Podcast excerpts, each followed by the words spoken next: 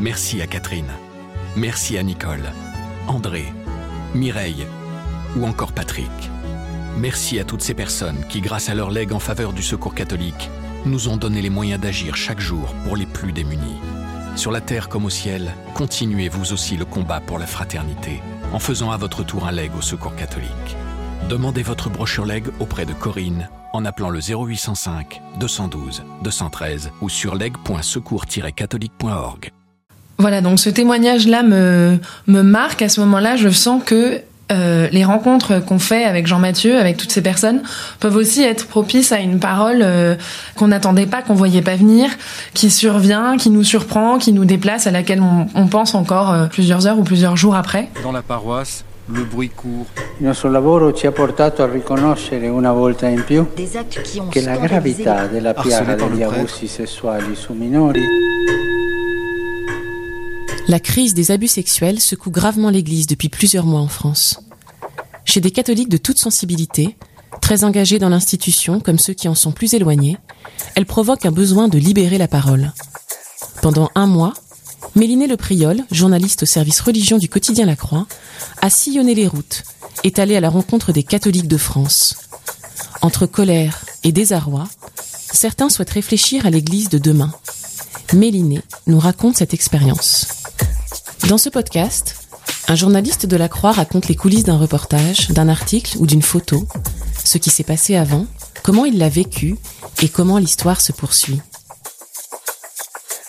L'envers du récit, saison 2, épisode 1. Réparons l'Église.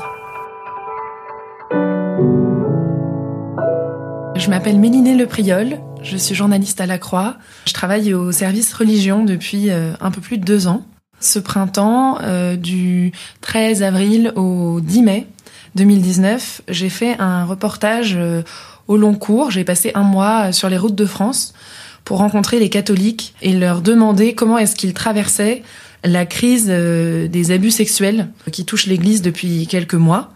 Comment est-ce qu'ils la vivaient? Qu'est-ce qu'ils voyaient comme euh, solution pour euh, en sortir et pour euh, réparer l'Église? C'est dans ce cadre-là que je suis partie pendant un mois. Aujourd'hui, pour vous raconter un peu ce reportage, j'ai choisi euh, de mettre la lumière sur cinq rencontres qui m'ont marqué et que je vais vous raconter le plus fidèlement possible à la manière dont je l'ai vécu. Cette première personne, elle s'appelle Édouard. On est le 17 avril. Ça fait quatre jours que mon Tour de France a commencé. Je voyage avec un photographe qui s'appelle Jean Mathieu et on arrive en Vendée. Là, on était passé par la Creuse, le Berry, le Poitou. On avait rencontré euh, des, des petites communautés chrétiennes, euh, parfois euh, assez minoritaires dans leur territoire. Jusque-là, on avait rencontré plutôt des personnes qui se revendiquaient d'un christianisme euh, d'ouverture ou christianisme social. En arrivant en Vendée, je me dis, j'espère que je pourrais aussi rencontrer euh, des gens d'une autre sensibilité, euh, peut-être plus classique, plus affirmatif aussi dans leur foi, plus identitaire éventuellement. Voilà, les, les termes varient un peu. J'arrive dans une grande maison euh, bourgeoise, euh, très belle, euh, avec une cour gravillonnée, puis un grand parc derrière. Cette maison appartient à la famille d'une amie qui est à Paris, et ses parents vivent là une partie de l'année. Donc on est au cœur de la Vendée, pas très loin de Chantonnay. Agnès, la maman de mon amie, me reçoit très chaleureusement. Je l'avais jamais rencontrée. Je sais pas trop à quoi m'attendre à ce moment-là. Elle me dit qu'elle a invité quelques amis à venir déjeuner avec nous pour qu'on aborde les sujets qui m'intéressent. On s'installe à table, on est vite, dans une grande salle à manger. Assez vite, je sens que mes interlocuteurs sont, pour certains, assez réticents à parler de ces sujets-là. Ça les attriste, ça les contrarie que ces sujets soient aussi présents dans les médias, alors que pour eux, euh, c'est pas l'essentiel euh, de la vie de l'Église. Euh, Ils ont un peu peur que ça, cache les vrais problèmes, comme ils disent, le fait que les églises se vident, que leurs propres enfants ne pratiquent plus ou presque plus. Plusieurs d'entre eux me disent ne pas vouloir voir le film Grâce à Dieu de François Ozon, dont on parle beaucoup à ce moment-là, et qui raconte l'affaire Prénat à Lyon. Je comprends assez vite que il est aussi question de la manif pour tous, de chrétienne et du Figaro qui lisent visiblement plus volontiers que la Croix. Et à un moment du déjeuner, il y a Olivier, un homme d'une soixantaine d'années, qui nous raconte que quand il était enfant et qu'il était scolarisé dans un établissement catholique à Nantes, il a lui-même euh, été confronté à ces affaires-là de près, puisqu'il a connu un prêtre qui euh, qui chouchoutait, euh, comme il dit, euh, des enfants. Donc, en fait, voilà, il s'agissait de- d'agression sexuelle visiblement. Il a l'air de pas avoir raconté souvent cette histoire. J'ai l'impression que les autres personnes qui sont là, même celles qui le connaissent, euh, découvrent un peu euh, les faits. Euh, il nous raconte que lui-même a été chouchouté. Il en parle avec une certaine distance. On sent que ça, ça l'a affecté, que ça a affecté aussi son rapport à l'Église.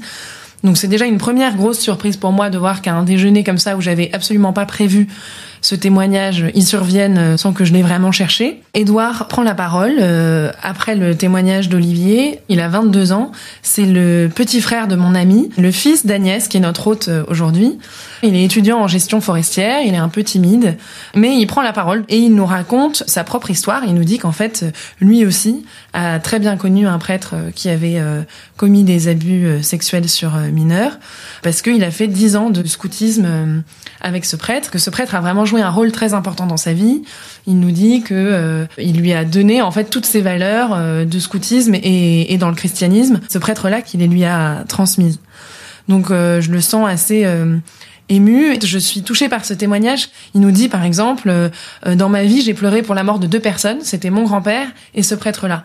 Et quelques temps après sa mort, quelques années après, j'ai appris qu'en fait, il y avait des plaintes contre lui et tout d'un coup, je me suis dit, mais s'il mourait aujourd'hui, j'irais peut-être même pas à son enterrement. Je sens vraiment que c'est un jeune homme dont la confiance euh, a été euh, trahie. Et en même temps, ce que je trouve aussi assez marquant dans son témoignage, c'est que il en ressort pas une forme d'aigreur vis-à-vis de l'Église. Je le trouve euh, plutôt apaisé, plutôt serein. Alors peut-être qu'il est un peu contraint par la forme de la rencontre. voilà, il parle à des journalistes de la Croix. il y a des amis de ses parents qui sont là. Je je sais pas. En tout cas, à ce moment-là, il nous dit, et j'ai l'impression que c'est sincère, qu'il reste très attaché à l'Église, que pour lui, euh, euh, le devoir des chrétiens, c'est de prier pour les prêtres, de voir aussi les belles choses qui se jouent dans l'Église, de témoigner de leur foi, et que c'est par le témoignage que l'Église pourra être euh, réparée, puisque c'est le thème de mon interview.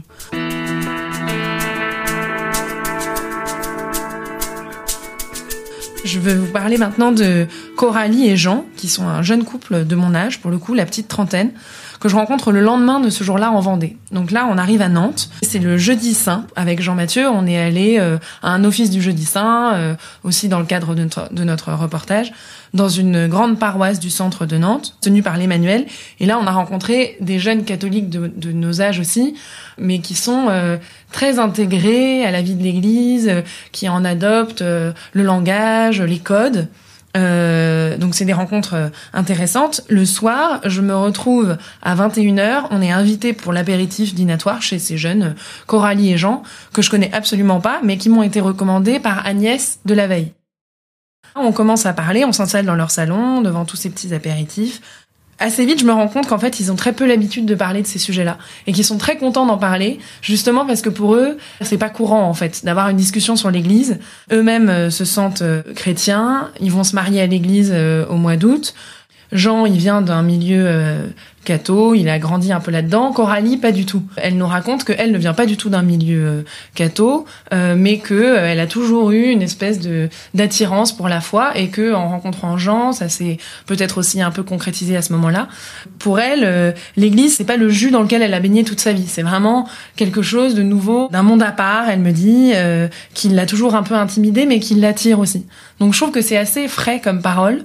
Quand on en vient à parler des abus sexuels, je me rends compte que ces jeunes-là, qui sont assez loin en fait de l'église institutionnelle, ils se préparent quand même au mariage, donc ils connaissent des prêtres, ils entrent dans des églises euh, de temps en temps, même si c'est pas régulièrement. Ils sont assez loin de l'église institutionnelle, mais ils sont euh, assez indulgents en fait, je trouve.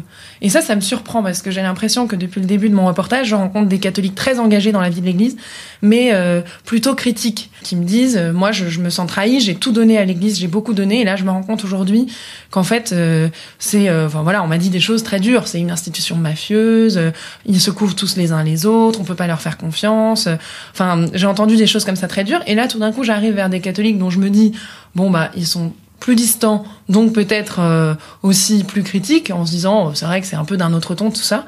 Et en fait, pas du tout. Ils sont plutôt indulgents. Ils disent, il faut pas généraliser. Euh, effectivement, il y a peut-être euh, des prêtres qui font des conneries, mais c'est pas une raison pour jeter le discrédit sur toute l'institution, etc., etc. C'est un discours qui, là encore, me surprend, émerge dans un lieu que j'avais pas vraiment vu venir et me déplace un peu. On est maintenant à Laval, en Mayenne. C'est un coin de France que je connais pas du tout. J'y ai assez peu de contacts, sauf le grand-père euh, d'une amie. Donc j'ai la chance d'avoir des amis qui m'aident pas mal pour mes reportages. Là, c'est une autre amie euh, dont le grand-père vit à Laval. C'est lui qui me parle par mail euh, du père Maurice en me disant c'est un prêtre unique en son genre, un homme de foi et de lucidité. Donc je me dis ce descriptif me fait envie. J'ai envie de rencontrer ce Maurice. On lui propose un rendez-vous.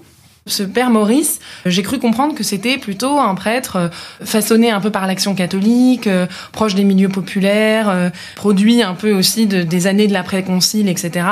Il vient nous rencontrer à l'abbaye de La Coudre, qui est une abbaye à Laval, où on loge pendant deux jours. Il vient nous retrouver là, dans une petite salle qui jouxte le cloître. C'est un bâtiment assez moderne. Et là, Maurice nous raconte son histoire. Il n'aime pas être appelé mon père donc il faut l'appeler Maurice. Il est plutôt euh, dans un christianisme, euh, pas de l'enfouissement. Il a connu la période de l'enfouissement dans les années 70, et même aujourd'hui, il a envie d'être une présence discrète dans la vie des gens, assez peu euh, attestataire, comme on dit parfois. Donc il se présente, il nous raconte que c'est le fils de tout petits agriculteurs, et c'était le premier garçon de sa commune à partir en sixième.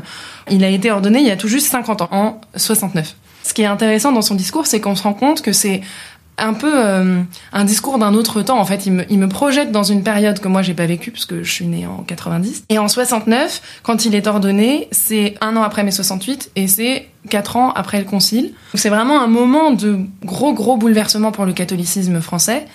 À tel point qu'en fait, à l'origine, il devait être ordonné en 67, Maurice. Et finalement, il a reculé son ordination de deux ans tellement il y avait une espèce de bouillonnement. Il voyait euh, beaucoup de jeunes prêtres quitter le sacerdoce très vite après avoir été ordonnés. Enfin, c'est vraiment une période assez troublée. Aujourd'hui, on traverse, l'Église traverse une crise. Mais en fait, des crises, elle en a déjà traversé dans son histoire. Et là, j'ai quelqu'un qui a été le témoin d'une crise il y a 50 ans et qui nous la raconte avec ses mots, avec son histoire. Je trouve vraiment que c'est un témoignage qui euh, qui donne de l'ampleur euh, à ce à ce qu'on vit aujourd'hui et moi qui m'aide aussi à comprendre un peu mieux euh, ce que l'Église traverse. Par rapport à la crise actuelle, il m'en parle quand même aussi. Il me dit qu'en tant que prêtre, il a l'impression que les gens lui en parlent très peu. Comme s'il y avait une espèce de gêne. Les gens se disaient, bon, je vais pas l'embêter avec ça, ça va le mettre mal à l'aise. Mais que du coup, il a presque l'impression d'une forme de solitude là-dessus. C'est comme si on en parlait, mais sans lui. Ça, ça me marque aussi. C'est quelque chose qu'on on, m'a beaucoup redit après. J'ai rencontré plusieurs prêtres qui m'ont aussi dit ça. Il nous raconte aussi qu'il a refusé récemment d'animer un débat après la projection du film Grâce à Dieu à Laval. On lui avait proposé de l'animer en tant que prêtre, mais il me dit je ne me sentais pas de taille, on allait en prendre plein la figure. Donc on sent que c'est euh, pour lui euh, quelque chose d'assez euh, douloureux. Pour réparer l'Église, euh, il me parle de la place des femmes et de la formation des laïcs. Il insiste beaucoup par ça. Et ce qui me marque, c'est qu'il termine son témoignage par quand même une espèce de déclaration d'amour à l'Église. Et finalement, ça s'est retrouvé ça aussi plusieurs fois dans mon Tour de France. Il finit par dire, vous savez, ça reste mon Église, je l'aime, même si elle est abîmée et salie.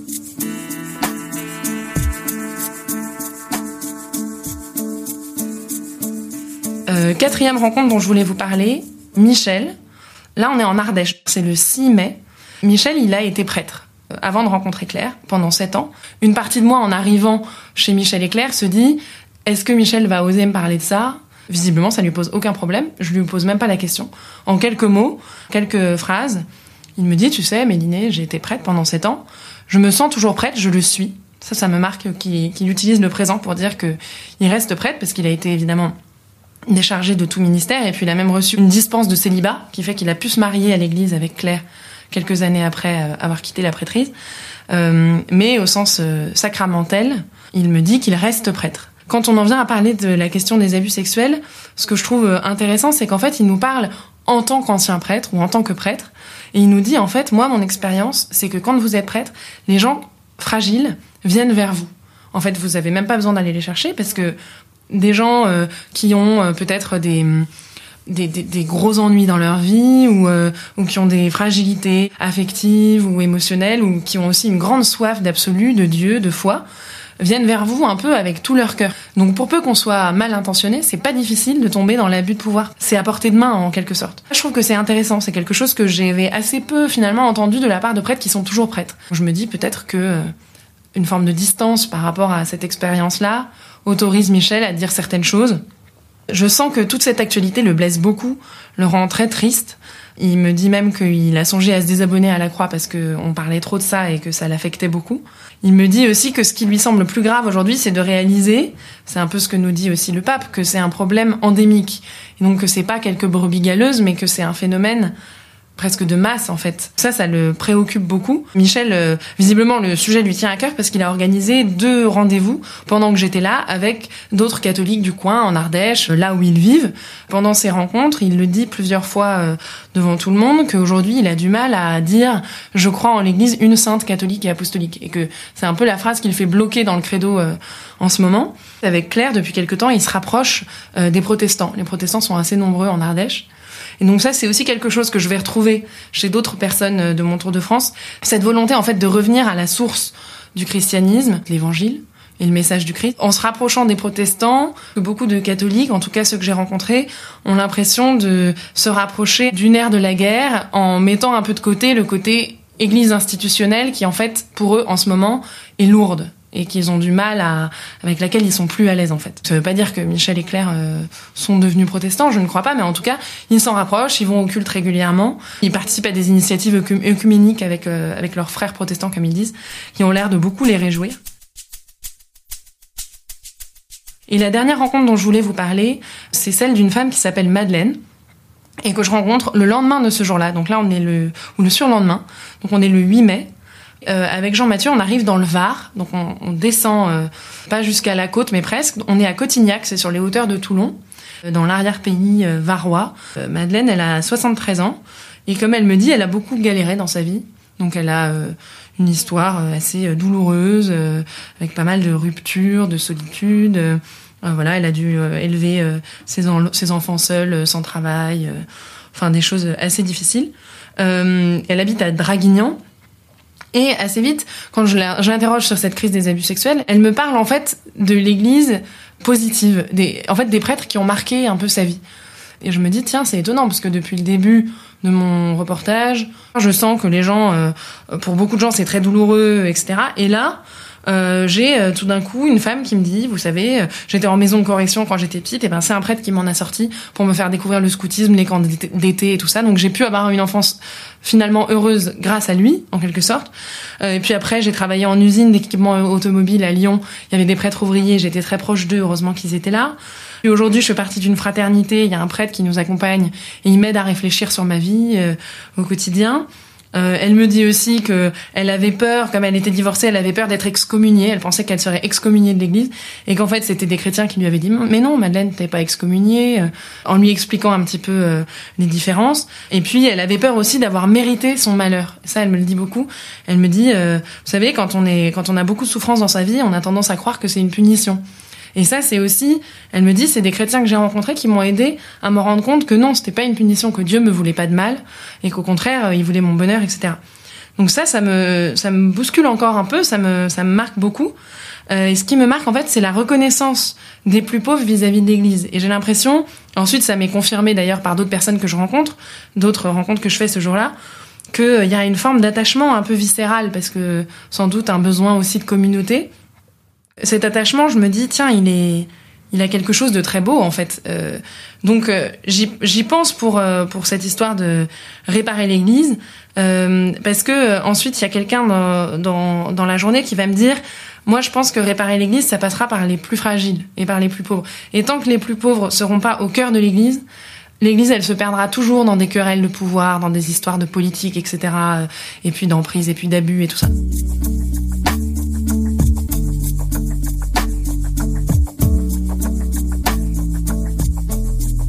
Et cette phrase, euh, en fait, elle m'est restée même, euh, voilà, aujourd'hui, ça fait un mois que je suis rentrée. Et j'y pense encore, qu'après un mois de Tour de France, j'étais vraiment euh, très, très heureuse d'avoir pu vivre ça, parce que j'ai bien conscience que c'est très rare, en fait, dans une vie de journaliste, d'avoir autant de temps pour faire des rencontres aussi nombreuses, dans une espèce de temps un peu continu comme ça, un itinéraire que j'ai pu tracer moi-même, en choisissant les lieux où je passais, etc. Donc c'était vraiment un un exercice de, de longue haleine et de liberté aussi. Donc ça m'a beaucoup marqué. Sur le sur le site web de la Croix, euh, j'ai fait un carnet de bord un peu au jour le jour de ce que je vivais, des rencontres que je faisais. Là, je suis en train de préparer des articles pour le journal papier euh, avec différents angles euh, qui vont un peu, euh, j'espère, euh, être représentatifs de ce que j'ai vécu. Euh, il y aura notamment un article sur sur les catholiques qui quittent un peu l'Église sur la pointe des pieds. Voilà, pour qui cette crise est trop trop dure à vivre en fait et qui en fait s'éloigne, en tout cas, de la pratique régulière instituée dans l'Église catholique. Ça veut pas dire forcément qu'ils perdent la foi, mais voilà. Euh, et puis il y aura aussi des sujets euh, justement un peu à l'inverse sur euh, les cathos qui restent en quelque sorte, ceux qui ceux qui se disent bah oui c'est difficile, mais justement toute cette épreuve c'est aussi l'occasion d'une épreuve de vérité, c'est aussi l'occasion pour l'Église de repartir sur des bases plus saines. Et on veut être des acteurs aussi de ce changement.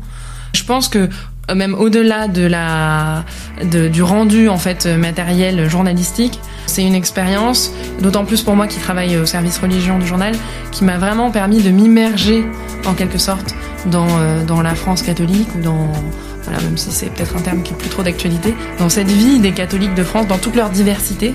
Enfin, une expérience qui va beaucoup m'inspirer, je pense, euh, pour la suite de mon, de mon travail euh, à la Croix. Nostro lavoro ci ha portato a riconoscere una volta in più che la gravità della piaga degli abusi sessuali sui minori Les 17 rencontres du Tour de France de Méliné le Priol, ainsi qu'un dossier complet sur le thème de Réparons l'Église, sont à retrouver sur le site et l'appli La Croix. Les liens figurent dans le texte de description qui accompagne ce podcast. L'envers du récit est une série originale du quotidien La Croix. Chaque mercredi, un nouvel épisode est à écouter sur toutes les plateformes de podcast.